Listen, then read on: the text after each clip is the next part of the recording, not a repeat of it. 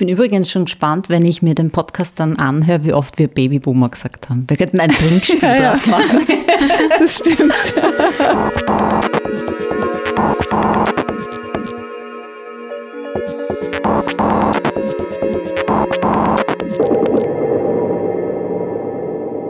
Hallo und herzlich willkommen beim Period Editorial Podcast. Mein Name ist Elisabeth Großschell und ich gebe euch heute ein wenig Einblick, in, Einblick und Ausblick in unsere nächste bevorstehende Edition. Kurz noch ein, ein kleiner Recap zu unseren letzten drei Wochen, die sehr intensiv waren. Wir haben unsere erste Period Print Ausgabe released und das war für uns schon ein sehr großer Moment und wir haben uns wirklich sehr, sehr über das schöne, viele positive Feedback gefreut. Also vielen Dank dafür. Es tut gut, wenn man ein digitales Produkt macht, auch einmal was in der Hand zu halten. Das kann ich jetzt bezeugen sozusagen. Unser Magazin gibt es noch immer im gut sortierten Zeitschriftenhandel und auch auf unserem Webshop auf www.period.at. Wir freuen uns über jede Bestellung und wir freuen uns natürlich weiterhin über Feedback. So, ja, und nach dem Print ist vor der nächsten Online-Ausgabe und die Edition 4 jetzt schon startet und steht unter dem Thema Generations. Und mit mir sitzen da jetzt heute Maxi Länger, eine unserer Journalistinnen der nächsten Ausgabe, und Anna Wanker. Anna Wanker, du bist promovierte Soziologin mit Schwerpunkt Alterssoziologie. Darf ich ganz frech fragen, dass du uns vielleicht ein bisschen mehr über dich erzählst und was du machst? Ja, gern, hallo. Genau, ich bin ähm, Soziologin. Ich habe mit dem Schwerpunkt quasi Alterssoziologie promoviert. Das bedeutet, ich beschäftige mich vor allem mit, dem, mit der demografischen Alterung, also mit der Lebensphase Alter. Wie kann die positiv gestaltet werden? Mit ähm, der Alterung der Gesellschaft. Was heißt das auch für jüngere Generationen? Ähm, und mit Alter generell als Differenzkategorie. Also was sozusagen geht in den Köpfen vor, wenn ich irgendwo hinkomme und sage, ich bin Anna Wanker, ich bin 34 Jahre alt. Was, was assoziiert ihr dann damit. Das sind so meine Forschungsschwerpunkte und ich bin ähm, aktuell in, an der Goethe-Universität in Frankfurt tätig. Mhm, sehr spannend, weil die Maxi und ich haben schon am Anfang oder auch im Vorfeld zum Podcast über dieses Thema gesprochen. Ein bisschen bei mir kam die Idee auch zu diesem Schwerpunkt aus einem Artikel, den ich in der New York Times gelesen habe, wo es stark darum ging, also da hat eine, eine Journalistin darüber gesprochen, dass die Gen Z-Employees ihren Millennial-Bosses jetzt die, die Spucke wegnehmen bei den Forderungen, die sie stellen. Und das ist eben genau das, was du auch schon angesprochen hast. Ist es so, dass, das, dass die so viel einfordern? Äh, ja, tatsächlich. Also es, wir sehen das schon auch in unserer Forschung, gerade im, im Arbeitsmarkt, dass die Generationen quasi von den Babyboomern weg immer mehr einfordern in, in der Arbeitswelt, weil ihnen auch die Arbeit ähm, immer weniger sozusagen wichtig oder identitätsstiftend wird. Das heißt, die haben auch mehr Freiraum zu sagen, gut, wenn, äh, wenn ihr mir das nicht gebt, dann gehe ich einfach woanders hin. Und vielleicht ja, erkennt man das dann auch selber mal an sich. Ich merke das selber an meinen Mitarbeiterinnen, wo ich mir denke, ach, ja, so viel Urlaubsanspruch habe ich aber nie gehabt. Was äh, denkt ihr euch denn dabei, das alles einzufordern? Aber genauso hat mein Chef damals über mich gesprochen und hat gemeint, er musste ja noch irgendwie die Koffer tragen von seinem Vorgesetzten. Und so ist das wahrscheinlich auch ein bisschen eine, eine Sache, die jede Generation über die Nachfolgende sagt. Aber wir sehen das tatsächlich auch in den in unseren Studien, ja. Ja, ich habe ähm, mit Elisabeth gesprochen und habe also eigentlich einen anderen Artikel gemeint. Wir uns darüber unterhalten, wie toll nicht dieser Artikel war. Dabei äh, auch lang und ausführlich. Und im Nachhinein festgestellt, dass ich einen im New Yorker gemeint habe. Und zwar einen mit dem Titel It's Time to Stop Talking About Generations. und der räumt eben, wie der Titel schon sagt, beziehungsweise kann dieser Einteilung der, der Bevölkerung in Generationen eher weniger abgewinnen. Und zwar wird da unter anderem der Punkt gemacht, dass es eher so ist, dass Menschen zu unterschiedlichen Zeitpunkten in ihrem Leben und insbesondere in ihren Erwerbsbiografien ähnliche Entscheidungen treffen. Also dass Übergänge für unterschiedliche Generationen sich mehr ähneln, als uns jetzt dieses Konzept der Generationen zunächst ähm, suggerieren würde. Jetzt wollte ich dich fragen, seit wann quasi beschäftigt sich die Alterssoziologie mit Generationen, wie sich jetzt die Medien mit Generationen beschäftigen, also eben mit diesem XYZ, äh, mit den Millennials, mit den Boomern und welche anderen Faktoren oder Rubriken gibt es da? Mhm. Ja, äh, eine gute Frage und auch eine, ein, eine gute Beobachtung schon am Anfang. Ähm, also die Alterssoziologie beschäftigt sich, ich würde jetzt mal sagen, seit ähm, 1928 mit diesem Thema. Das äh, ist das Jahr, in dem von Karl Mannheim, einem der einer, einem sehr bedeutenden Alterssoziologen, eine Schrift herausgekommen ist mit dem Titel Das Problem der Generationen. Und da geht es eben schon ähm, um quasi verschiedene Sozialisationsprozesse, die generational geprägt sind und wie das zu gesellschaftlichen Konflikten führt. Und Mannheim hat damals eben schon gesagt, dass quasi alle gesellschaftlichen Polarisierungen, die wir sehen, äh, eigentlich grundsätzlich auf quasi Generationenlagerungen zurückzuführen sind, was damals sehr kontroversiell war, weil damals sozusagen die ähm, hegemoniale, sage ich jetzt mal, sozialwissenschaftliche Erklärung gewesen wäre, dass das auf Klassenverhältnisse zurückzuführen ist. Und er meinte aber eben, das hat was mit Generationen zu tun. Äh, und er spricht da von quasi drei äh, unterschiedlichen Dimensionen von Generationen. Da gibt es einerseits mal die generationale Lagerung, also das heißt quasi der Zeitpunkt, zu dem man geboren ist. Dann gibt es äh, den generationalen Zusammenhang, das heißt, man muss quasi an ähnlichen Erlebnissen partizipiert haben. Also wenn man jetzt zum Beispiel sagt, äh, weiß ich nicht, Vietnamkrieg in den USA, äh, haben jetzt vielleicht äh, Österreicherinnen nicht so daran partizipiert wie Amerikanerinnen oder eben Personen, die in Vietnam gelebt haben damals. Äh, das heißt, das, das, ähm, das schränkt das nochmal ein bisschen ein, dieses Konzept. Und dann gibt es die Generationseinheit und das bezeichnet quasi unterschiedliche Milieus, könnte man sagen, die dann ähnliche Einstellungen und Orientierungen als Reaktion auf ein Ereignis ähm, herausbilden. Also wenn wir jetzt beim, beim Beispiel vom, von einem Krieg bleiben, gibt es vielleicht Personen, die sagen, ich wende mich jetzt gegen äh, kriegerische Handlungen, ich werde Pazifistin und demonstriere vielleicht auch dagegen. Und es gibt andere, die sind total begeistert davon und sagen, ja, genau, ähm, das, äh, das war eine tolle Zeit dort sozusagen. Das heißt, ähm, schon, also wie das Mannheim schon gefasst hat damals, ist es eigentlich sehr differenziert. Das heißt, man kann jetzt eben nicht sagen, alle Menschen, die 1955 geboren sind, gehören einer Generation an, sondern es gibt eben innerhalb dieser generationalen Lagerung nach Mannheim nochmal dann die Unterscheidung, wo war ich zu dieser Zeit in der Welt, äh, an welchen welchen Ereignissen habe ich teilgenommen und was für Orientierungen habe ich als sozusagen als ähm, Reaktion darauf herausgebildet. Ähm, das, ist, das ist schon mal in, in dieser, ähm, also wenn man jetzt nur das Geburtsjahr als, als ähm, äh, ich weiß nicht, Ansatzpunkt für Generationenfragen nimmt, ist es schon mal recht komplex. Und dann aber, was du jetzt gerade gesagt hast, ähm, kommt noch dazu, und das ist ein Punkt, der in der Soziologie sehr stark diskutiert wird, und zwar, was ist ein Generationeneffekt und was ist ein Kohorteneffekt, was ist ein äh, Alterseffekt und was ist ein Lebenslaufeffekt. Also das heißt sozusagen, wenn wir jetzt ähm, im Familiengründungsalter sind, äh, sind dann nicht alle Generationen ähnlich und sie unterscheiden sich irgendwie jetzt quasi aktuell nur da in, der, in dem Bereich, weil die einen sind in der Lebensphase ähm, Berufsorientierung, äh, die anderen sind in der Lebensphase Familiengründung, die anderen sind in der Lebensphase Rente. Und das hat eigentlich gar nichts mit Generationen zu tun. Äh, oder ist es eben wirklich was, was jetzt auf diese sogenannte nach Mannheim generationale Prägung zurückzuführen ist? Ähm, ich, weiß, was, was ja, ich, mir fällt da, ich finde das sehr spannend. Ich habe mich nämlich im Vorfeld gefragt, ob wir nicht eh ohnehin irgendwann einmal alle, alle werden. Also werde ich dann, werde ich ja mal, wenn ich älter werde, mich so verhalten, wenn ich jetzt ur urteile über Babyboomer, werde ich früher oder später auch so. Gibt es eigentlich diese, äh, gibt es diese Verschiebung, äh, Verschiebungen auch, dass, ein, dass die Gen Z dann früher oder später auch sich verhält wie Babyboomer?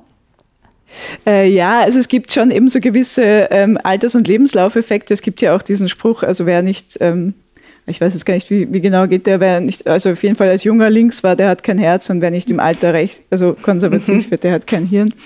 Also da, es gibt zum Beispiel im Politischen, ähm, haben wir auch dazu geforscht, schon auch sozusagen Prozesse der des, des Konservativwerdens über den Lebenslauf, sage ich jetzt mal. Ähm, und es gibt das in bestimmten Bereichen, aber es gibt auch wiederum andere Bereiche und das ist gerade ähm, in der Arbeitswelt ist das zum Beispiel ein Bereich, ähm, aber auch im Familienleben oder in Bezug auf Partnerschaftsformen, wo man sieht, dass diese generationale Prägung, also das, was quasi gerade in der Gesellschaft so akzeptiert war, als man weiß ich nicht, also bis zu 25 Jahre hat Mannheim das genannt. Das ist mittlerweile auch schon wieder umstritten. Ähm, aber wenn man das jetzt mal so vereinfachen will, was damals, als ich 0 bis 25 Jahre alt war, quasi gesellschaftlich akzeptiert war, ähm, das wird mich in bestimmten Bereichen sehr lange prägen. Und also das heißt, wir sehen sozusagen in bestimmten Bereichen Alterseffekte oder Lebenslaufeffekte und in anderen Bereichen sehen wir aber eben tatsächlich diese generationalen Prägungen. Das frage ich mich auch, ob, ob, dieses, ob das Labeling von nach Generationen, tun wir uns damit was Gutes eigentlich auch? Ja, das ist eine, das ist eine gute Frage. Ähm, gerade aktuell ähm, oder in den letzten, ich würde jetzt mal sagen, wahrscheinlich fünf, sechs Jahren, ist ja dieser Begriff der Babyboomer auch sehr, ja, ähm, negativ konnotiert worden. Also ähm, durch die, die Klimabewegung, durch ähm, den, diesen Ausspruch von Okay Boomer. Ähm, und wir haben das auch in unseren Studien gesehen, dass quasi sich Personen aus dieser Babyboomer-Generation gar nicht so sehr äh, dieser Generation zuordnen möchten. Also wenn sie sich jetzt selbst identifizieren würden, dann würden sie sich nicht als Babyboomer identifizieren, während jetzt eben Personen aus den, ähm, der Generation Y oder eben den Millennials würden das durchaus sagen, also quasi mit Stolz sozusagen in ihre Identität integrieren, dass sie, dass sie das sind. Ähm, da kann man jetzt eben davon natürlich jetzt einen Unterschied machen, nehme ich mich selbst so wahr oder nehmen mich eben andere so wahr. Ähm, was ich ganz spannend fand, so als Anekdote, eine Kollegin von mir, die also quasi in meinem Alter ist, ist äh, vor kurzem von ihrer Tochter, die so ungefähr acht oder neun ist, ähm, Boomer genannt worden weil sie ihr was verboten hat. Und äh, ihre, meine Kollegin meinte wow. dann, aber ich bin ja gar kein, also ich bin ja gar nicht geboren in dieser Zeit. Und die Tochter meinte, aber es macht ja nichts, du hast dieselben Charakteristika wie ein Boomer und deswegen ähm, nenne ich dich jetzt so. Also dass, dass sich das dann auch schon so ablöst von diesen eigentlich Geburtskohorten. Mhm. Wenn ich da vielleicht einhaken darf, ich bin auf die Bezeichnung Doing Age gestoßen mhm. in also meinen Recherchen für heute. Und kannst du uns das vielleicht ein bisschen genauer erklären, was das bedeutet oder wofür dieses Konzept steht? Ja, das ist ähm, ein Konzept, mit dem ich mich äh, sehr viel beschäftige in meiner Arbeit. Und das ähm, ist angelehnt an dieses Konzept von Doing Gender, also quasi der Annahme, dass bestimmte Personenmerkmale nicht natürlich gegeben sind, äh, sondern hergestellt werden, in, also performativ hergestellt werden. Das heißt, wenn ich mich eben zum Beispiel bei Geschlecht jetzt als Frau verhalte, werde ich als Frau wahrgenommen und identifiziere ich mich als Frau. Und das hat gar nichts damit zu tun, was ich jetzt für ein ähm, biologisches Geschlechtsteil zwischen den Beinen habe. Äh, und genauso ist es beim Doing Age. Das heißt, wenn ich mich verhalte, wie ein, also wenn ich sage jetzt mal, ich bin vor 50 Jahren geboren, verhalte mich aber wie eine Person, die 30 ist oder 25, äh, ziehe mich so an, färbt mir die Haare, äh, habe vielleicht auch meine Peer Group in der Altersgruppe, dann performe ich sozial ein ganz anderes Alter, als jetzt mein kalendarisches Alter ist und werde gegebenenfalls auch quasi jünger adressiert, als ich kalendarisch jetzt bin.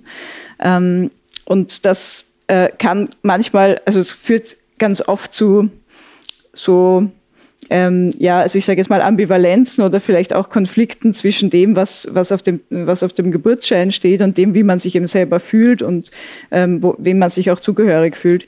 Ähm, und wir, äh, ich, es gibt auch sehr viele Studien eben gerade auch zu diesem subjektiven Alter, wo man sieht, dass es einen bestimmten Punkt gibt, da fühlen sich Leute älter. Äh, und dann, äh, der, das geht so ungefähr bis 25. Und dann gibt es einen Punkt, wo sich das umdreht. Und wenn wir so ins höhere Lebensalter schauen, zum Beispiel 70, 75, 80, fühlen sich Menschen bis, zum Teil bis zu 30 Jahre jünger, als sie es kalendarisch sind. Wow. Ähm, also es ist schon eine, eine krasse Differenz. Ich weiß nicht, ob ihr diesen äh, Fall kennt von diesem, von dem Niederländer, ähm, dem äh, Rasselblom, dem Chaka-Moderator, der ehemaligen Chaka-Moderator, der sein Alter ähm, ändern wollte. Also der wollte quasi, der hat einen Gerichtsfall angestrebt in den Niederlanden und wollte sein Alter von 69 auf 49 ändern lassen, weil er gemeint hat, er fühlt sich und er sieht aus und er also hat auch junge Freundinnen und so. Also er ist quasi jung als sozialer Mensch ähm, und ähm, sein, sein sein rechtliches Alter macht ihm aber zum Teil Probleme. Also er hat dann bestimmte Punkte angeführt, wie zum Beispiel auf Tinder, dass es dort altersdiskriminierende Algorithmen gibt, die ihm dann weniger potenzielle Matches vorschlagen, weil er eben dort wahrheitsgemäß sein Geburtsdatum angegeben hat und solche Dinge. Und er hat argumentiert, ähm, wenn man sein Geschlecht ändern kann, weil man sich eben nicht zugehörig fühlt zu einem sozusagen Geburtsgeschlecht, dann müsste es doch auch möglich sein, das Alter ändern zu lassen. Und das ist unter so einem Doing-Age-Perspektive, unter so einer Doing-Age-Perspektive äh, super spannend, weil die Frage ja wirklich ist, warum ist das eigentlich nicht möglich in, in unserer Gesellschaft, wenn zum Beispiel die Geschlechtsänderung möglich ist. Also er ist nicht damit durchgekommen mit, mit seinem Ansuchen. Nein, der ist da nicht damit durchgekommen. Das ähm, war auch, also äh, man könnte sich diesen Fall äh, dann nochmal genauer anschauen. Der ist nämlich, äh, der ist auch sehr kontrovers. Er hat, äh, wie ich das jetzt schon mit dem Tinder-Beispiel gesagt habe, jetzt auch nicht nicht vielleicht die besten Argumente ähm, angeführt immer, oh. ähm, aber aber äh, das Gerichtsurteil ist trotzdem auch sehr lesenswert, wenn man sich das genau anschaut, weil da ähm, auch ähm, ein Aspekt, der genannt wird, ist der, dass gesagt wird, es gibt keine ausreichend gro große politische Bewegung. Also wenn wir uns jetzt die Geschlechtergleichstellungsbewegung ähm, äh, anschauen und die Transbewegung, äh, da gibt es einen sozusagen einen politischen Bedarf, aber es gibt eigentlich im Alter, das ist sozusagen eher ein Einzelfall. Und falls es aber mal so eine politische Bewegung gibt, auch ein gesellschaftliches Umdenken, dann hat der Gerichtshof gemeint, würde das nochmal zur Debatte stehen. Also finde ich auch sehr spannend, weil es eigentlich nicht ja, jetzt mit objektiven Argumenten argumentiert worden ist. Was da jetzt in dieser Geschichte über die Niederländer zum Ausdruck kommt, ähm, hat mich auch schon ein bisschen beschäftigt und zwar, ob ähm, ein Teil dieser, dieser Ressentiments von den, spezifisch von den Älteren auf die Jüngeren, ähm, ob das auch mit Neid zu tun hat. Also eben grundsätzliches Älterwerden, dass man den anderen ihre Jugend neidet, aber vor allem ähm, ähm, im Kontext des Arbeitsplatzes oder des Arbeitsmarktes, mit dem du dich ja ähm, also auch beschäftigst, mit diesem Übergang aus der Erwerbsarbeit in die Pension. Bist du da auf äh, Personen gestoßen, die ähm, die jüngeren Menschen das flexiblere, das autonomere, das äh, vielfach einfach liberalere, ähm, die liberalere Arbeitswelt neidig sind? Aber da vielleicht auch, darf ich da nur anschließen, auch beides, nämlich auch die Rahmenbedingungen, die mhm. man heutzutage vorfindet und auch diese Einstellung, die ja auch mhm. eine andere ist, würde ich meinen. Mhm. Ja, äh, das ist auch eine gute Frage. Also mh, vielleicht ähm, mal so, ich könnte da aus einer ähm, Studie zitieren, die haben wir, das ist jetzt schon ein bisschen her, ich glaube 2015 genau, äh, in Österreich durchgeführt, wo wir ähm, österreichweit Unternehmen befragt haben. Es war eine große quantitative Studie eben zu so Generationenbildern. Äh, und eine Frage dabei eben auch war, fühlen Sie sich quasi im, im Vergleich zu anderen äh, Generationen benachteiligt und haben Sie das Gefühl, die werden quasi besser behandelt als Sie? Mm, und da war es ganz spannend, weil da sowohl die, die Babyboomer-Generation als auch die Generation Y gesagt hat, ja, ich werde im Vergleich äh, zu den Babyboomern beziehungsweise eben zur Generation Y, also zu jeweils anderen äh, Generationen benachteiligt von meinem Arbeitgeber und am Arbeitsmarkt generell, weil die einen haben gesagt, ja, ihr seid quasi im Wirtschaftswachstum aufgewachsen, es gab irgendwie nie Arbeitslosigkeit, die Erwerbskarrieren sind überhaupt nicht prekär, so wie bei uns, Jüngeren quasi. Und die anderen haben gesagt, ja, ihr habt sozusagen viel bessere Arbeitsbedingungen, viel flexibleres Arbeiten, weniger Hierarchien, da ist so viel möglich bei euch, was bei uns gar nicht möglich war. Ähm, und das sieht man auch, äh, da kommt dann nochmal der Aspekt von Geschlecht dazu, also gerade eben Frauen, die ähm, in der früheren, in früheren Generationen sehr ähm, noch viel weniger Chancen hat und, oder sich diese Chancen stärker erkämpfen mussten als jetzt jüngere Generationen von Frauen und das dann quasi unfair finden. Ähm, das haben wir, also das ist da durchaus auch ähm, rausgekommen, aber eben von beiden Seiten. Also die fühlen sich beide quasi benachteiligt. Never ending story, dann switcht man von der einen Generation zur nächsten. Genau. Traurig. Ich bin auf diese ähm, Formulierung von ähm, dem demografischen Stoffwechsel gestoßen und die fand ich eigentlich sehr schön. Also dass quasi ähm, das, also der Umstand, dass es unterschiedliche Generationen gibt, zu einem demografischen Stoffwechsel in der Gesellschaft gleichkommt, ohne den es keine Innovation, keinen Fortschritt ähm, und äh, insgesamt keinen Progress geben könnte. Ähm, und es quasi da dazu gehört, dass ähm, man sich vom jeweils neuen oder auch von dem davor gekommenen bis zu einem gewissen Grad abgestoßen fühlt, weil das bedeutet, es kommt was Neues nach. Also einfach eine, eine reine genau, Sache ja. der Logik. Ist wahrscheinlich auch eine, eine menschliche Reaktion vermutlich. ja. ja. Ja, das ist auch ganz spannend, wenn man sich diese ähm, verschiedenen Generationen anschaut. Also wie ich es jetzt auch gesagt habe, es wiederholt sich dann immer. Also die Babyboomer sind zum Beispiel in ihren ähm, so, sozusagen Werteorientierungen im Sinne jetzt so von äh, immateriellen Werten zum Beispiel oder Sinnstiftung oder so, sind die der Generation Y viel ähnlicher als dieser Generation X, also der dazwischen befindlichen Generation, weil die sich genau von den quasi oberen abgrenzen wollte und die Y sich dann wieder von der X abgrenzen wollte. Und wenn wir jetzt uns diese Generation Z anschauen, also die, die jetzt, die jetzt eigentlich die Jungen sind sozusagen, die ähm, sind wieder sehr viel karriereorientierter und konservativer in ihren Einstellungen als diese Generation Y. Also es ist anscheinend irgendwie immer wieder so eine fast Wellenbewegung. Gegenbewegung zur vorherigen. Genau. Period Print, das Magazin mit Weitblick. Hallo, kann es sein, dass ihr gerne Podcasts hört? Hab ich's mir doch gedacht. Das trifft sich gut, denn mein Name ist Beatrice Frasel und ich mache einen Podcast. Und der heißt Große Töchter. Alle zwei Wochen lade ich ExpertInnen, WissenschaftlerInnen, AutorInnen, JournalistInnen und AktivistInnen ein, um mit ihnen über feministische Themen zu sprechen.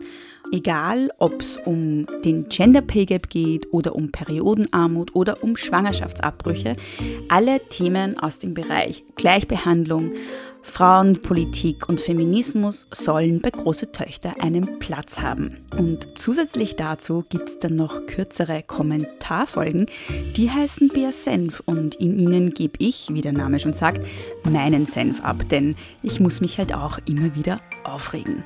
Wenn ihr findet, dass das gut klingt, na dann hört doch mal rein. Große Töchter-podcast.at oder überall dort, wo man Podcasts hören kann auf Apple Podcasts, auf Spotify oder auf Google Podcasts oder wo ihr eben diesen Podcast gerade hört. Große Töchter, der feministische Podcast für Österreich. Ich freue mich auf euch. Einen Punkt, den ich mit euch auch noch ein bisschen ansprechen möchte, sind unsere Schwerpunkte, die wir uns für die nächste Ausgabe vorgenommen haben. Da kann man, wenn man über Generationen spricht oder mit Generationen spricht, natürlich nicht über das Thema Klima hinweg. Anna, was siehst du so auch ähm, mit Blick oder mit der Brille aus der, aus der Generationenperspektive? Was hat es mit diesem Einfordern nach diesem Ruf nach Aktion der jungen Generation auf sich? Und ist es auch, mit, welcher, mit welchen Brillen wird auf diese Themen Klimawandel, auch was, kann, was muss getan werden? Wie schaut unsere Welt in Zukunft ausgeschaut? Mhm. Ja, das ist so äh, ein Thema, was jetzt auch ganz heiß ist in der Generationenforschung, natürlich, weil an dem ja auch Generationenkonflikte sehr stark verhandelt äh, werden, wie ihr ja auch. Deswegen habt ihr es ja sicher auch aufgenommen. Also gerade im Sinne dieser, dieses Videos mit der Oma als Umweltsau, das eine Zeit lang kursiert mhm. ist. Ähm, äh, aus der, aus der soziologischen Generationenperspektive würde ich immer sagen, immer dann, wenn so Generationenkonflikte stark gemacht werden, wird versucht, andere wirklich dahinterliegende Konflikte zu verschleiern. Also wenn wir uns zum Beispiel Studien anschauen zum Umweltverhalten, dann sehen wir diese, diese ja, diesen Vorwurf, sage ich jetzt mal, dass die äh, entweder die Älteren oder die Jüngeren sich extrem umweltschädigend verhalten, überhaupt nicht, oder dass die Älteren zum Beispiel kein Umweltbewusstsein ähm, äh, haben, auch überhaupt nicht. Und es gibt ja durchaus auch eben politische Gruppierungen, so wie die Omas gegen Rechts, und es gibt in Frankreich die grünen Omas, ähm, die da eben auch quasi mit den Jungen äh, mitmarschieren gegen den Klimawandel. Also gerade auch, wenn es dann um diese 68er-Generation geht, die das ja auch selbst stark vorangetrieben hat. Mm, das heißt, das, das sehe ich ein bisschen als einen Scheinkonflikt, der da aufgemacht wird und der sich natürlich gut instrumentalisieren lässt, weil das, also vielleicht kennt, äh, kennen das auch manche, dass sie sich denken, ach, ich habe meine Mutter oder mein Vater, die haben den SUV und fahren damit in der Stadt rum und dabei fliegen sie aber selbst dreimal irgendwie ähm, Langstreckenflüge im Jahr oder vor Corona zumindest, was vielleicht die Eltern dann nicht machen. Also es ist irgendwie vom Umweltverhalten auf jeden Fall gar nicht so schwarz und weiß und auch von den Einstellungen nicht. Also wie gesagt, ich würde sagen, dass es eher ein bisschen ein Scheindiskurs ist hier. Mhm.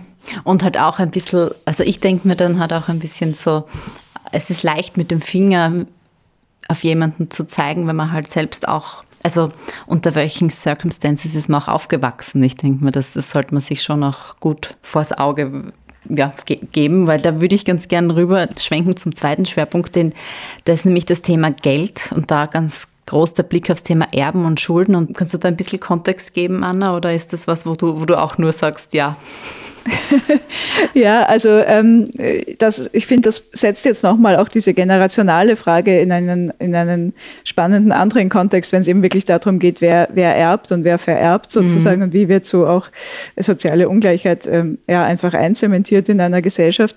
Ähm, aber tatsächlich auch ähm, ist das ja auch so ein Punkt, wo, wo jetzt sicher mehr Generationen profitieren, gerade im, im Sinne von, wenn wir die, die Generationen anschauen, die die Kinder äh, der Babyboomer sind, die einfach ähm, auch ein, ein, ein kleines Vermögen zumindest anhäufen konnten oder besitzen, Eigentum.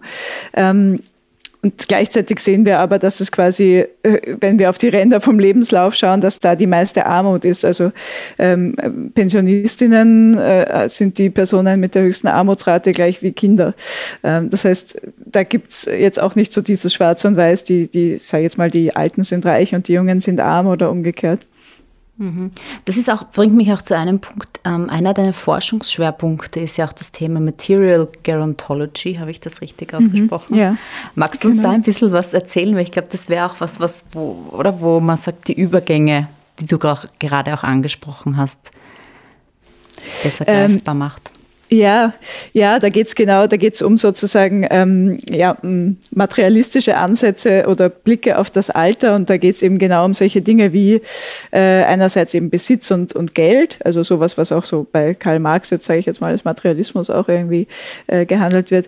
Ähm, da geht's aber dann eben auch um quasi die Bedeutung äh, von Dingen und, und Räumen und allem, was man sozusagen quasi materiell anfassen kann. Also da ginge es dann zum Beispiel auch darum, was wird zum Beispiel weitergegeben generational. Also ist das dann das Fotoalbum oder das Briefmarkenalbum oder ist das irgendwie äh, jetzt der Facebook-Account oder äh, was ist es oder das, oder das, das Familienunternehmen oder so. Ne? Oder das Familienunternehmen, ja. genau, genau. Alle Artikel der aktuellen Edition findest du auf period.at. Ich bin übrigens schon gespannt, wenn ich mir den Podcast dann anhöre, wie oft wir Babyboomer gesagt haben. Wir könnten ein Trinkspiel ja, draus machen. Das stimmt. Ja, das ist Putin übrigens, ist übrigens auch ein Boomer. Was? Ja, Putin ist übrigens auch ein Boomer. Ja. Was wolltest du sagen, Anna? Irgendwas äh, ähm, Ja, das ist, äh, das bringt mich jetzt ganz aus dem Konzept. Das ist natürlich ganz, ganz schlimm. Aber ich hatte da auch gleich den putinschen Tisch äh, äh im ja, Kopf. Den, das wäre auch stimmt. so eine mhm. Materialität. Ähm, aber das ähm, ist übrigens auch so ein Punkt, dass die Generation X, die haben wir jetzt, glaube ich, noch, oder ich habe die vielleicht einmal genannt, das ja, ist die, stimmt, die wird immer die vergessen. Vernachlässigt. Ja, ja. Den, werden wir auch vernachlässigt. Mhm. Böse, ja. böse. Also für alle, die zuhören, Generation X ist 1966 bis 1980, wenn ich richtig liege. Hast du Ja, Kopf? da gibt es immer ganz unterschiedliche. Ah, da, gibt, da kommt das auch oh, noch. Okay. Ja. Wow, das, das, ist auch Hoch ganz schwierig. Also, ja. Mhm. Ich habe da gerade, ähm, was wir in unserer letzten Definition ähm, bestimmt haben für Österreich, waren die Babyboomer von 52 bis 72. Die sind noch recht gut einzuschränken, weil die weil man da wirklich diesen Pillenknick hat. Also da hat man ja wirklich mhm. quasi so, eine, so einen Babyboom, also einen Geburtenhochgang. Ähm, äh, dann ist X von 73 bis 85 und Y von 86 bis 2000. Das heißt, es gibt länderspezifische Kategorien. Ganz genau. Ähm, das ist eben, das ist auch nochmal spannend. In, in Deutschland ist es sogar auch ein bisschen anders als in Österreich. Äh, und dann, wenn man sich so Länder ansieht wie Irland, wo die Pille ganz lange nicht legal war, sondern dann erst in den 90ern legalisiert worden ist, gibt es diesen, diesen Babyboom und den Pillenknick sozusagen, der dann den Babyboom beendet, auch gar nicht. Mhm, das spannend, heißt, ja. ja da gibt es ganz unterschiedliche. Keine Babyboomer in Irland. genau. Ja, wohl, vielleicht gibt es die soziale Gruppe trotzdem, aber halt äh, nicht so. Vermutlich, ja. ja. Ein durchgehender Boom. genau. Maxi? Vielleicht ähm, kommen wir noch mal kurz zurück auf ähm, zu Kritik an diesem Generationenbegriff. Es gibt ja auch also durchaus Kritik an diesem Generationenbegriff. Ähm, Leute, die sagen, damit wird vor allem, also werden vor allem Produkte verkauft ähm, oder äh, soziale bzw. ökonomische Faktoren in ihrer Relevanz verdrängt. Ähm, jetzt würde mich interessieren, was würdest du dazu sagen, wenn, wenn wir quasi, wenn wir legitimieren, dass Generationen sich Charakteristika teilen, könnte man dann nicht in einem nächsten Schritt auch quasi Gesetzgebung ähm, mit ähm, ja, mit, mit einem Rückgriff auf ähm, solche Argumente legitimieren, anstatt auf zum Beispiel soziale oder ökonomische Faktoren? Hm.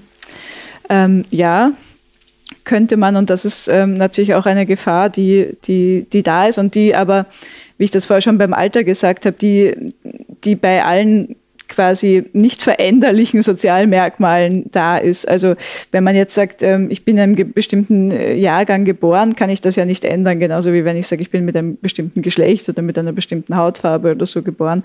Und das ist ähm, das wäre jetzt meiner Meinung nach immer schlecht daran, Gesetzgebung aufzuhängen, weil das ähm, sozusagen nicht nach Bedürfnissen oder nach sozusagen äh, ja, Einstellungen oder, oder, oder Bedarfen jetzt ähm, äh, das nicht auf dieser Basis stattfindet, sondern auf Basis von etwas, wo, wo Menschen sich nicht aussuchen können, wo sie auch eben gar nicht sagen können, so wie wir es vorher mit dem Beispiel hatten, ich fühle mich aber anders oder ich habe eigentlich mhm. eine ganz andere Lebenssituation. Ähm, das heißt, das wäre sicherlich eine Gefahr, auch je mehr man das einzementiert.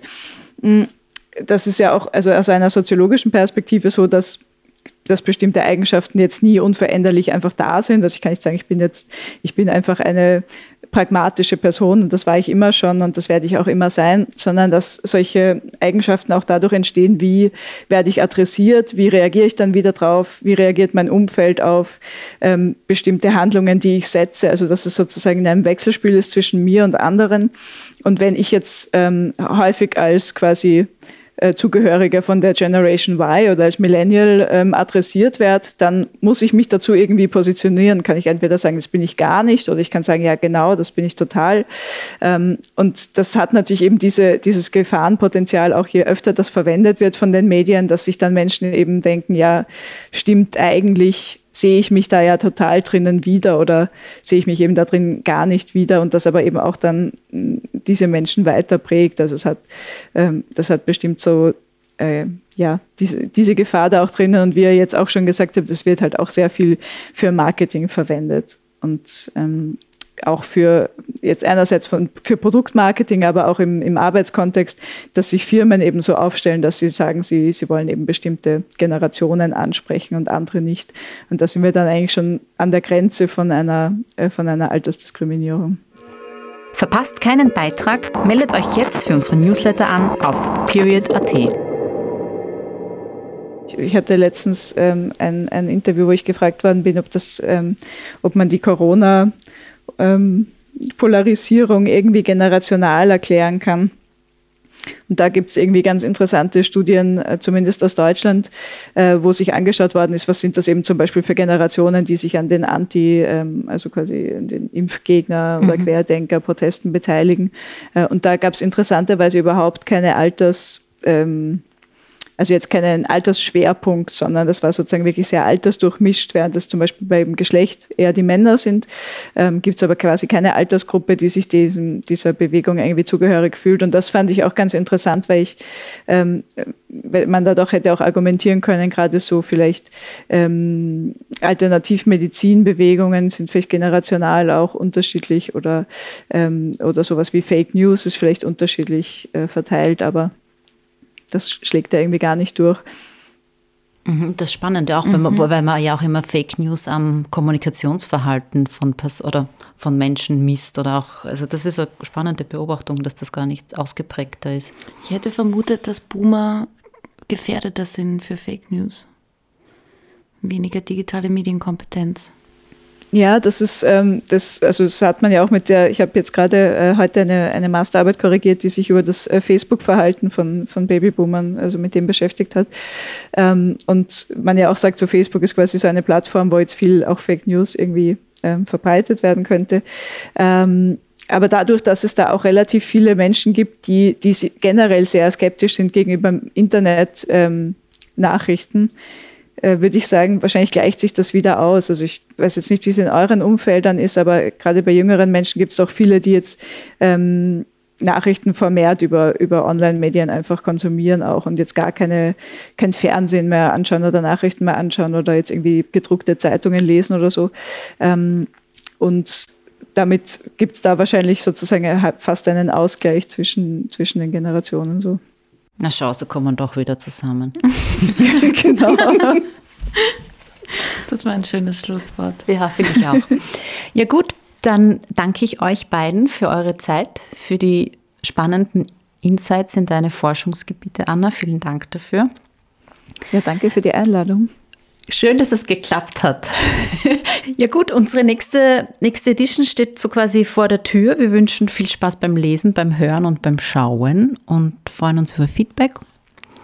Alle Artikel sind dann wieder auf www.period.at online und im Ende Mai bzw. Anfang Juni gibt es dann auch unsere zweite Printausgabe, auf die wir uns auch schon sehr freuen.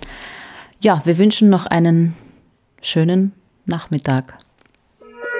Bis bald.